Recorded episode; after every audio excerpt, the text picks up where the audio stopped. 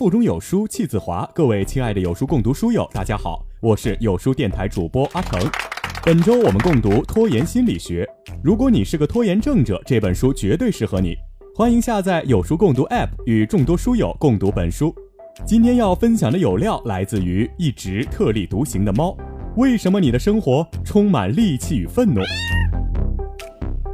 我的亲生代购老高经常遇到奇葩客户暴力语言攻击，经常忍不住跟我吐槽一下。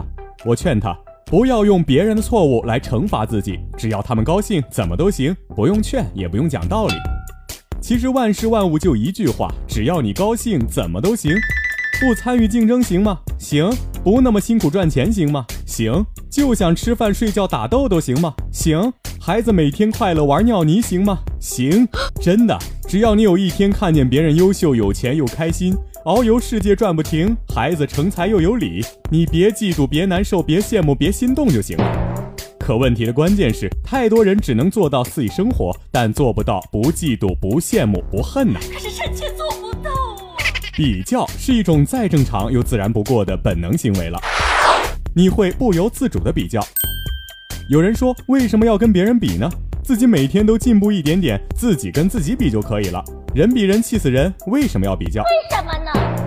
话虽这么说，但每个人不是生活在原始森林里，前后左右就自己一个人。每个人都生活在社会和集体中，极少有人能做到不与别人比较。这种比较有时候不是故意的，是自然而然的。一出门看到邻居家换了新车，单位同事家孩子都会算算数了，自己孩子只会吃喝玩乐。每年一次的升职加薪，为什么有他没有我？朋友间谁的男友稍微多金体贴点，都能成为撕逼的导火索。别先着急说自己不是这样的人，想想自己周围那些比自己优秀的人，如果提到和自己差不多的让你的优点，大部分的人会下意识的找一些对方的缺点或者劣势来说服自己，让自己心里平衡一点。只有提到比自己强很多的人，我们才会心服口服的把他们当做一个榜样来膜拜。每个人都爱比较，特别是自己比别人更好的时候，比如买了新包新车，赚了很多钱，都恨不得全世界都知道。比较在心理学上被界定为中性、略偏阴性的心理特征，即个体发现自身与参照个体发生偏差时产生负面情绪的心理过程。但事实上，比较也是一种本能，并非都是坏处。对于积极者来说，适当的比较也能激起人奋起直追的念想，至少不会让人天天活在自己的小角落里画圈圈。但对于消极者来说，比较能让人的内心充满脆弱的无力感和满腹牢骚的戾气。家长比较孩子，仅仅是因为虚荣心吗？有时候会写一些儿童教育的见闻，大多是我周围的妈妈们的真实现状。他们的孩子都正在火热的培训班与学校当中摸爬滚打。总会有读者说：为什么不能岁月静好的让孩子做自己？为什么自己是个普通人，非要让孩子成为强者？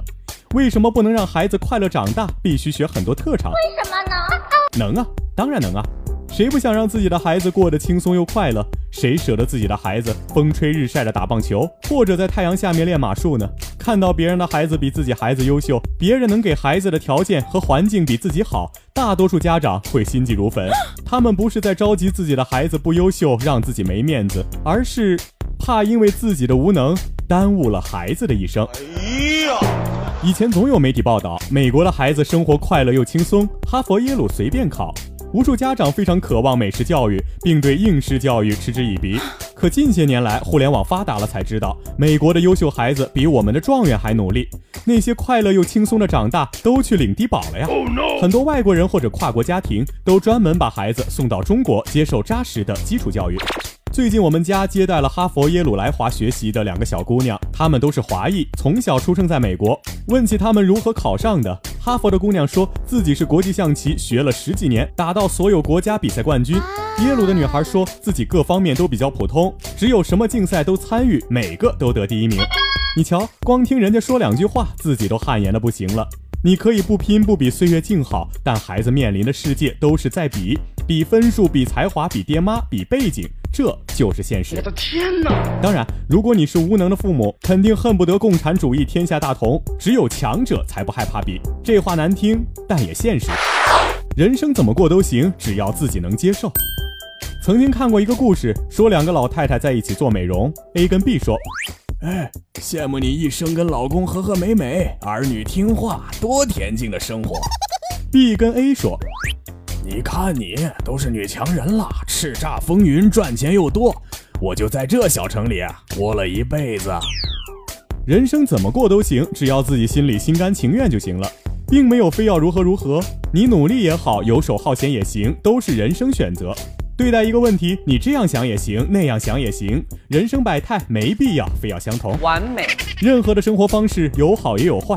嫁入豪门的，有可能每年年根儿都有人来讨债；裸婚的小青年幸福甜蜜，但也会为孩子居无定所担忧。每一种生活有得到就有失去，有回报就有付出。关键是你想要的到底是什么？你必须选一个。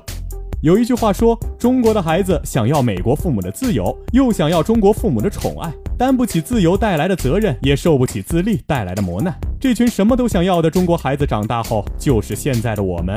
什么都想要，什么都不想失去，既想要岁月静好的安逸，又不想失去人前显赫的机会。两者一相交，生出了对自己无能的愤怒和嫉妒。于是，为了开脱自己的责任，把这种愤怒化作内心的戾气，变得无法平和生活。看哪里都充满攻击性，看不得一点别人对自己的否定。这才是我们中大多数人的。根本问题所在。好了，关注有书，与五百七十万书友组队对抗惰性。我是阿成，我在海滨小城烟台向您问好。